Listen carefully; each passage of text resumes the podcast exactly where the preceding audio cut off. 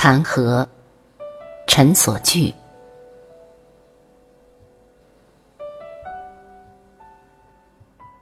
再去那和田，就只剩下一弦叹息了。花开过，莲蓬采过，那些遮天蔽日的清荷，也大都折戟沉沙，栽到泥水中了。只有几茎残荷在秋风中坚守，不生褴褛。人说，荷老了，真的老了。小荷才露尖尖角的时候，你为什么不来？接天莲叶无穷碧，映日荷花别样红的时候，你为什么不来？我也弄不清。怎么就把这一年一度的河给忘了？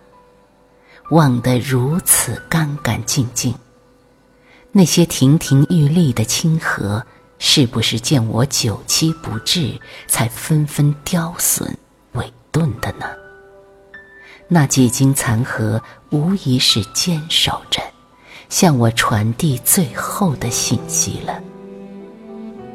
残荷无言。而我心领神会，残荷不再美丽，不再青春勃发、娇姿妩媚，也不再以那一韵又一韵粉红的花润出一片风采。人说，残荷老了，生命留给他的，大概就只有怀旧、忏悔与叹息了吧。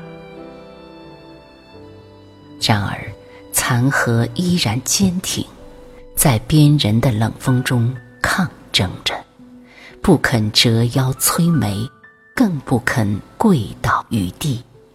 那张破旧的残叶，在秋天里依然是一面旗帜，顽强地展示生存与睿智。直到有一天，人们从残荷的根部掘出一壶又一壶的白藕。才惊叹不已，那破败的残荷原来是最富有的嘞。他抵死不渝守候着的，便是他一生积聚起来的最珍贵的东西呀。